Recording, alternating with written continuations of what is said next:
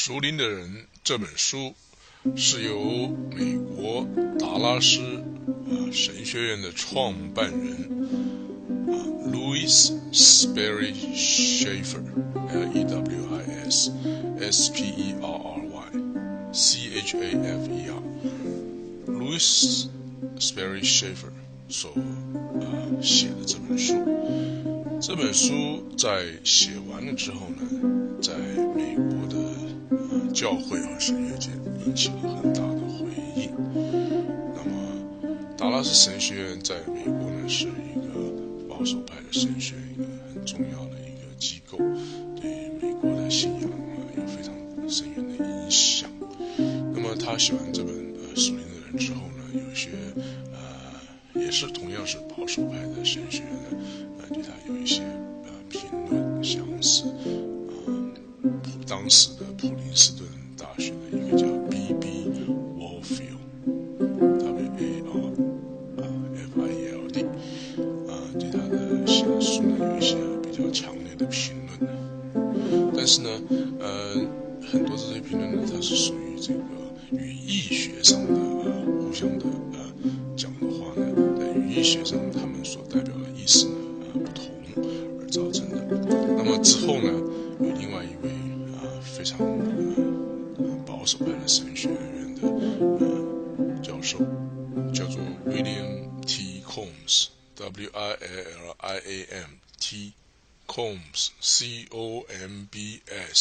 他是呃 Detroit 呃 Baptist Seminary 底特律呃浸信会神学院的教授，他就写了一个呃神学的论文。叫做 Does believers have two natures or one？在其中讨论信主人究竟是有两个性情或是一个性情的？那么根据他的论点呢，就是说呃，Schaeffer 他说人有信主的两个性情呢，本身并没有错，呃，因为呢，呃，性情呢只是一个性情和性质嘛，只要我们不把性情 nature 呢。把它当做一个呃个体来看，或者是有位格的个体来看待，或是把把 nature 性情当做一个呃个体或是 person 来看待呢，那是没有问题的。性主人呢是有两种性情啊，那这个性情呢并不表示他有两个 persons 或是两个个体，他还是仍然是一个一个人。那么如果以这种观点来看呢？Sperry Schaeffer 的这本书呢，大概就神学上是没有什么问题了。那么这本书呢，呃，写的是非常的，呃，用了一些非常呃精准的，几乎是属于科学的这种方式来书写。所以，在我在翻译的时候呢，我也是尽量用以原意啊，不是原意的方式来翻译。所以可能文字上呢，也不会是非常的口语化。之后呢，我现在我就把录音下来，把原来的呃比非常意义翻译的不太口语化的这个呃语文呢，我用口语化把它念出来。啊，这本书《属灵的人》啊，在美教会引起非常大的影响。呃，那么至今呢，我在读呃圣经学校的时候，呃，还是将这本书作为我们的教科书。呃，Louis Berry Schaeffer 在一九五二年去世。呃，我大概是二零两千年的时候，呃，在读圣经学校硕士班的时候，我们呃还是用这本书作为教科书，可见的呃它的影响力有多大了。我将它翻译成中文，希望你能够呃得到益处。这里面有这本书里面有很多非常好的论点，当然人也是人，他有一些呃缺失的地方，但是呢，总的来说，这本书还是一本非常。杰出、优秀的一本书。原作者的序言，Louis Perry Schaefer 的序言。这本书的重要性是超乎评。真正属灵是神的儿女生活中的呃满足，并且是呃是属于天荣耀的天赋的品质。那会在信徒的心中。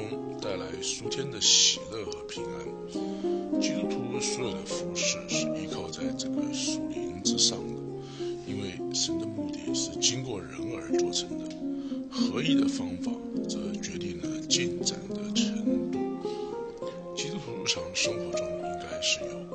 有改进的这件事情，是呃有着普遍性的认同的。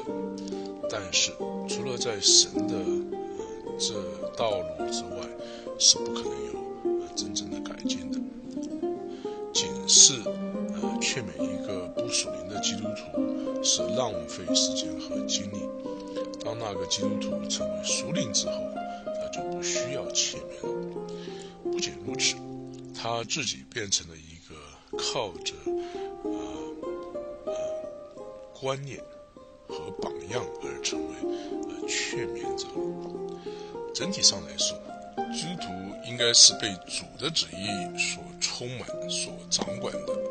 真正的困难却是由啊下面的话来表明：立志行善由得，行出来由不得我。赎神的充分和效率必须被了解而且实行，否则我们会失败。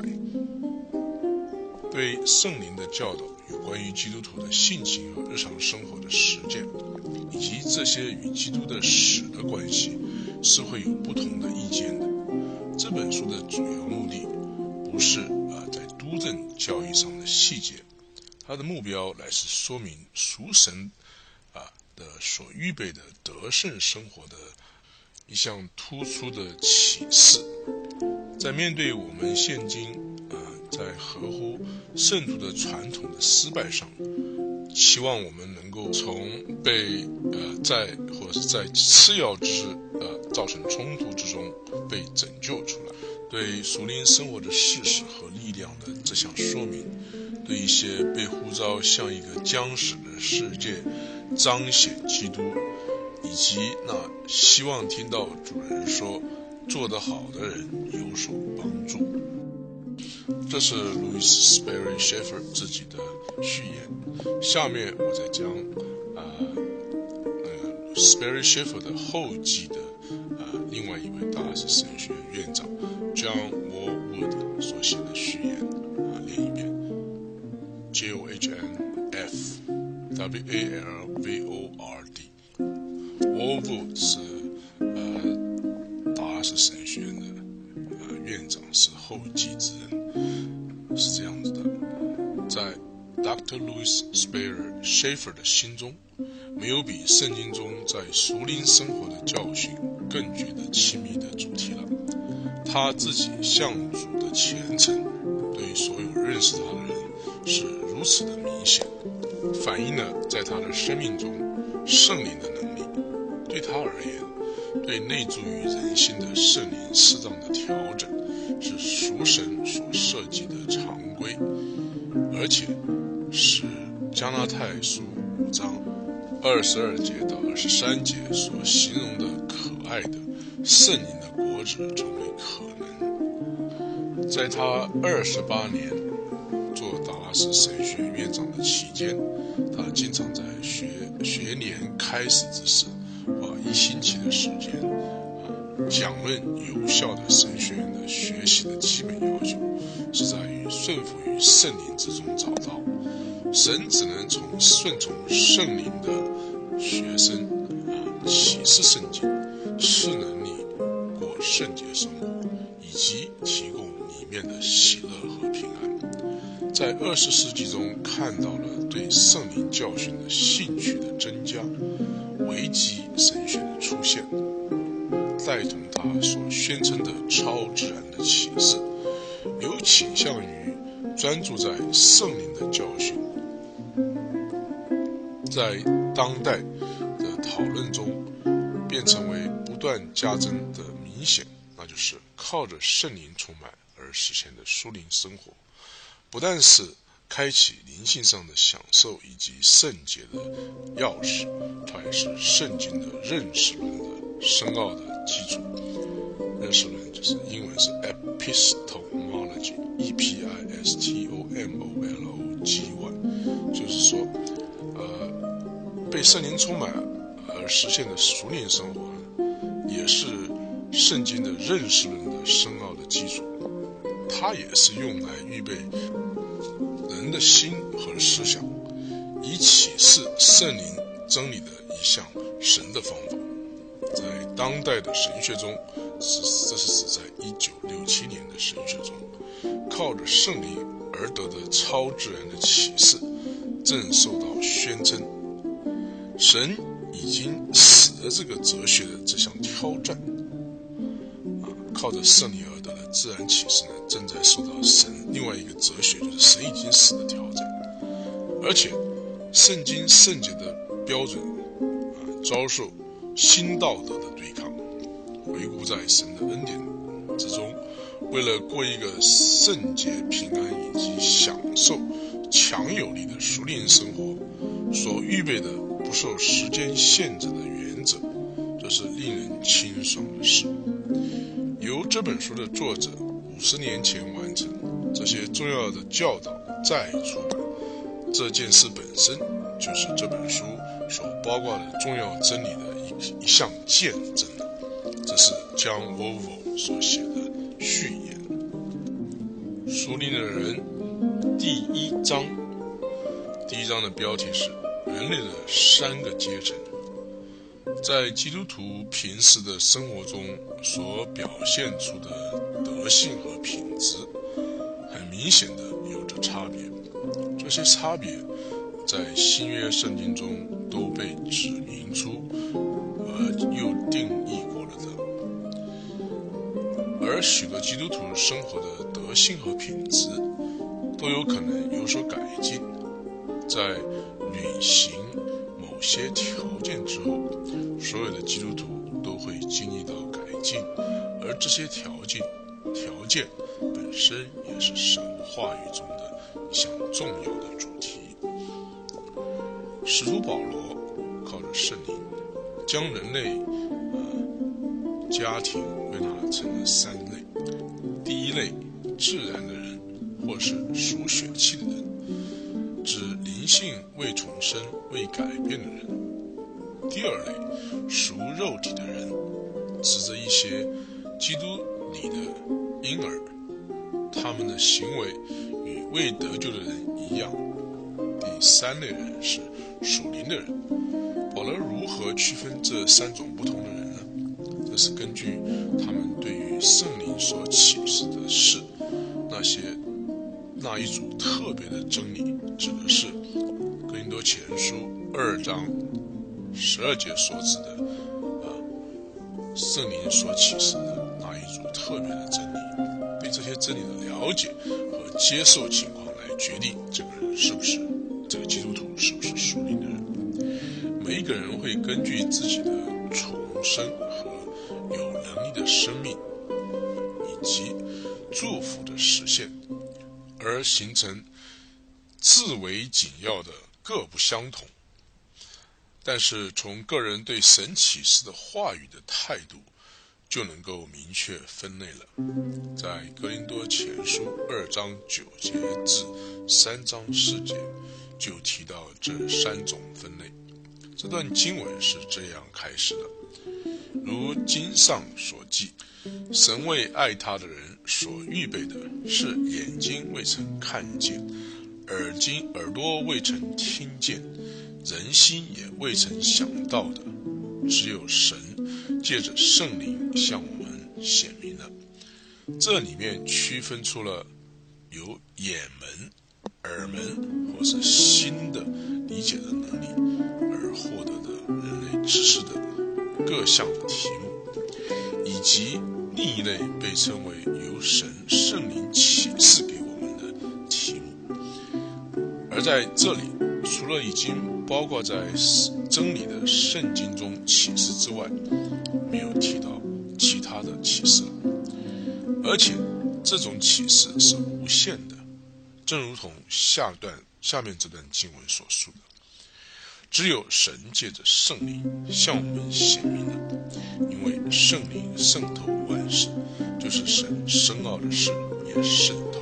一个人就是根据他们对于神的深奥的事能否了解和接受而被定位。没有神帮助的人是不能，呃，不可能摄入这些神的深奥事的。除了在人里头的灵，谁知道人的事？像这样，除了神的灵，也没有人知道神的事。一个没有神帮助的人，可能自由地理解其他人的事，因为在他里面有人的灵，他却不能超越人的范围，他不能实验性的知道比他的呃第一层面动物世界的事，他也肯定不能摄入比他高一个层验性的知道神的事的。纵然人在自己不能知道神的事，圣灵却知道这些事，并且一个人会因着与圣灵相互往来，也就能知道这些属神的事了。经文上跟着说，我们指的是就是所有得救的人，没有一个例外的。我们所领受的。并不是世上的灵，乃是从神来的灵，叫我们能知道神开恩赐给我们的事。这是在格林多前书二二章十二节中所记载，指的是那些神深奥的事，是眼睛未曾看见，耳朵未曾听见，人心也未曾想到的那些事。但我们啊，指的是所有信徒。是有神的灵的。这里指出了一个信徒有一个很大的潜在能力，信徒是如此的真实的与神的灵相连接，因而有他住在里面。因着这项事实，才叫信徒能知道神开恩赐给我们的事，成为可能的。单靠我们自己是绝无可能知道这些事情的，但是圣灵知道，他在圣徒里面，而且他启示圣徒。这种神圣的启示是经由圣灵所教导，以言语的方式传达给我们的。正如使徒继续的写到的，并且我们讲说这些事。不是用人智慧所指教的言语，乃是用灵所指教的言语，将属灵的话解释属灵的事。神的书是一本言语的书，正是这些用来表达人的智慧的言语，被用来表达一些眼睛未曾看见、耳朵未曾听过、人心也未曾想到的。然而，没有神帮助的人。明白这些深深奥的事，就算使用人最熟悉的话来教训，也无法使人明白。除非这些真理被圣灵启示出来，只有这样，当我们想了解这些启示出来的事情的时候，只有将一个属灵的事与另一件属灵的事来比较，才会有收效。属灵的真理。仅能用属灵的方式来表达，离开了圣灵是不会有属灵的了解的。第一类人，自然的人，或是属血气的人。然而，属血气的人不能领会神灵的事，反倒以为愚拙，并且不能知道，因为这些事唯有属灵的人才能看透。在这段经文中，属血气的人。并未因他不能而被指责，这里只是单纯一项准确的叙述有关于他的局限性的事实。这段经文中又继续的指出，他有局限的原因呢？我们刚才被告诉过，启示由灵而来的，由神的圣灵，所以自然的结结论就是属血气的人。无法了解被启示的事，因为他没有接受从神来的灵。他只有在人里头的灵，虽然他又有可能用人的智慧而啊读这些话语，但是他无法了解属灵的意义。他啊仍然，呃，就他而言呢，启示是很愚拙的，他不能接受启示，或是了解启示。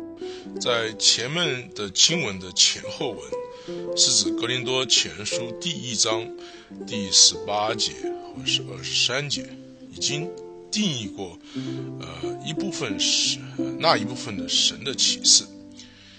被呃属血气的人啊认为是愚拙，十字架的道理，在那灭亡的人为愚拙，在我们得救的人却是神的大能。我们却是传十字架的基督，在犹太人为绊脚石，在希腊人为愚拙，在此处。不只是指历史上的基督的死的那一件真实的事件，它指的是经由恩典而神救赎的展示，也是借此而成就的建立所有永恒关系的契机。圣经中一些道德原则以及许多宗教宗教上的教训，是在属血气的人的能。力的范围之内的。然而，从这些来源，他们或可流利的传讲，是的，而且极其严肃的传讲。他们同时竟不会知道有神奥秘式的存在。魔鬼在他阴冒的真理系统中，在他假冒的真理系统中，被说到。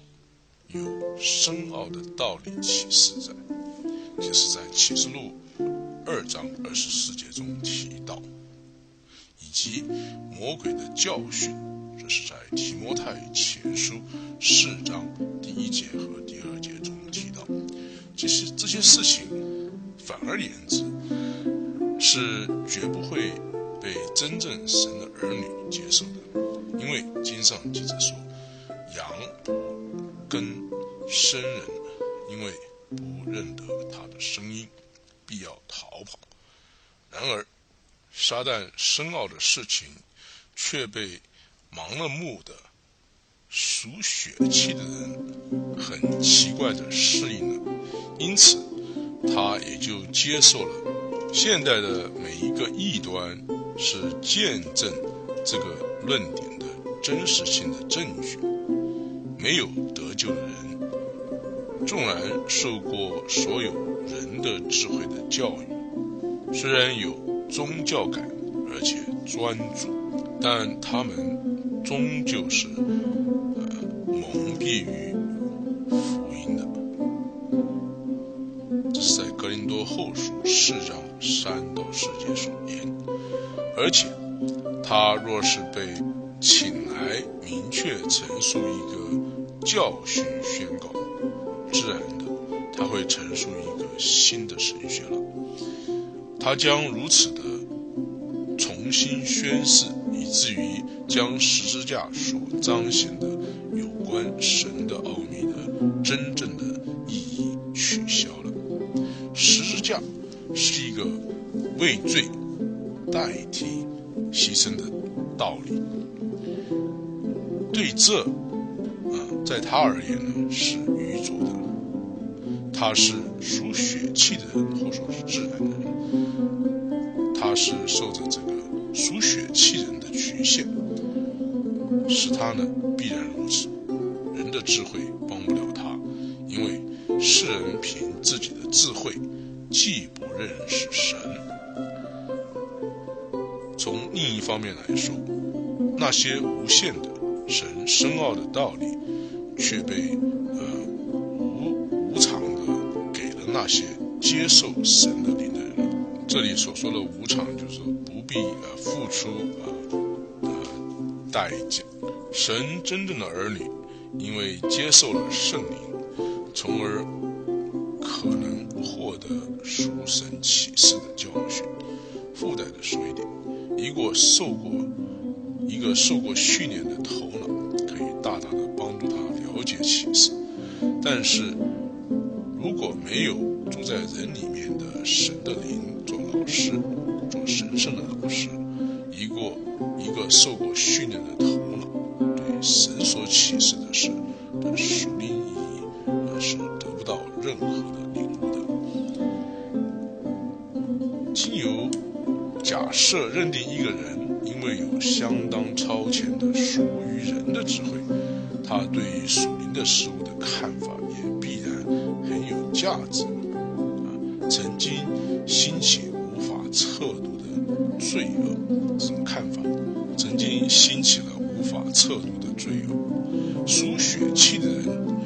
然用了全部所学以及全部的真知，对于圣灵所启示的事情，除了愚拙以外，他找不着任何东西。科学的知识不能代替神的圣灵的内住，以及神的圣灵。正确的关系，离开了圣灵，不可能有你重生，也不可能知道神奥秘的事情。当一位未重生的老老师公开的反对神话语中极重要的拯救的真理的时候，这些真理通常就会被学生们呃怀疑了，而且被弃绝了。而这正是在大学和专科学校中许多学生的。巨大误谬。假设有一位具有某一方面学科或是科学的权威性的老师，或讲员，因那一方面的知识呢，则一样具有了分辨属灵事情的能力，那是太过于一概而论了。事情呢，并非如此。一个未重生的人，有谁比一个否定人需要重生的，人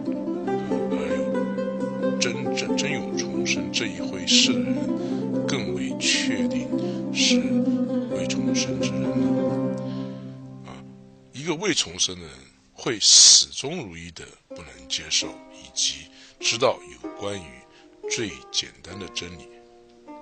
对于属血气的人而言，神不是真实的，在他的心思里是没有神的。因此，未得救的人在处理超自然的事时，会忧愁和苦累。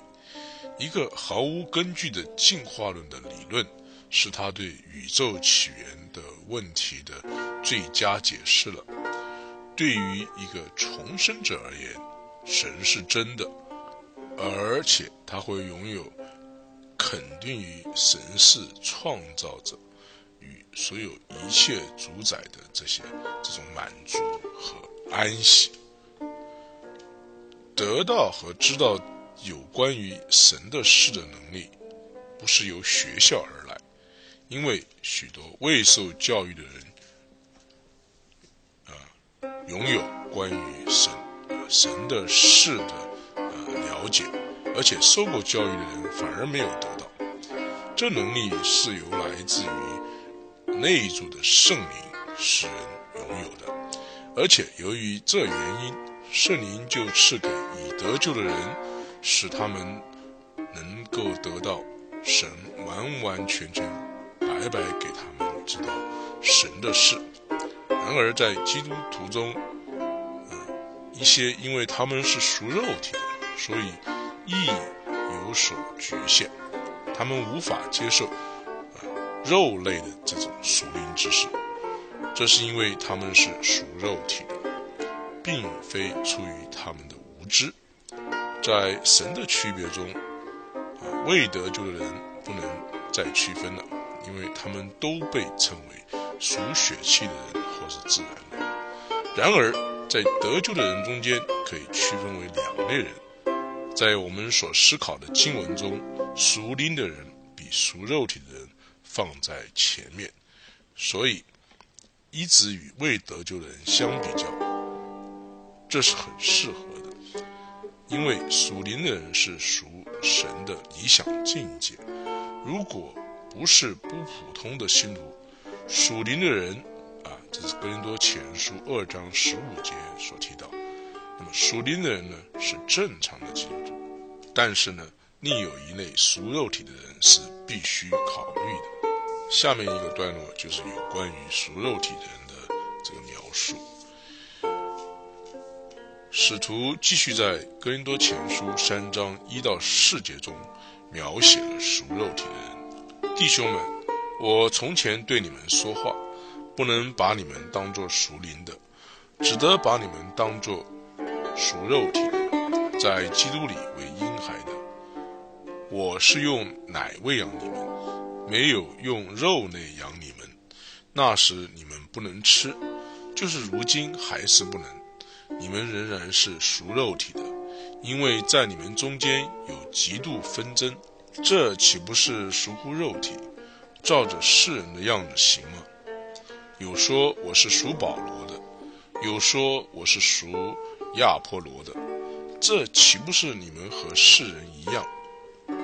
有的基督徒因而被说是属肉体的，因为他们只能接受神话语中的奶品。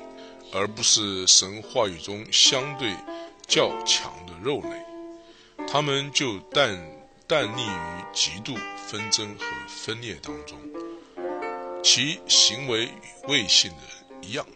然而，神真正的儿女应该行在圣灵中，行在爱中和保持圣灵的合一。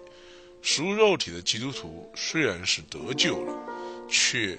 啊，仍是随从世界的法则，他们是属肉体的，因为他们的肉体仍旧管着他们。请看罗马书七章第十四节，在罗马书八章五到七节中有另外一种说法，在那里指的是属肉体之中的人，而没有得救的人正是在肉体之中。然而有一个属肉体的基督徒，不是在肉体之中，但是他有肉体在他里，而且属肉体的人，如果神的灵住在你们心里，你们就不属肉体，乃属圣灵了。人若没有基督的灵，就不是属基督的。好了，这本书的第一章我暂时念到这，我们在下一个呃。碟片之中，我再继续的念下去，谢谢。